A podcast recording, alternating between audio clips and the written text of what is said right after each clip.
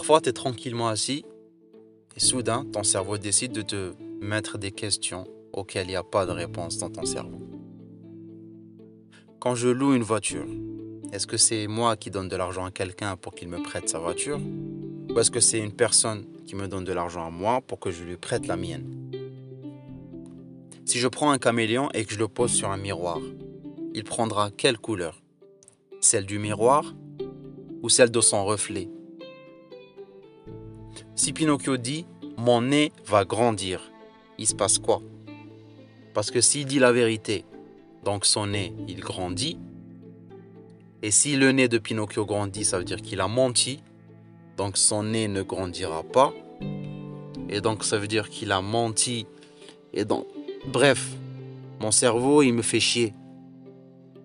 Si je voyage dans le temps et que je reviens dans le passé et que je tue mon père, ça veut dire que moi, je ne pourrai pas naître. Et donc, je ne pourrai pas revenir dans le passé pour tuer mon père. Donc, mon père pourra m'avoir et je pourrais revenir dans le passé pour tuer mon père. Ça fait une boucle infinie. En parlant de voyage dans le temps, si je reviens dans le passé, admettons en 1980, est-ce que je vais trouver des gens?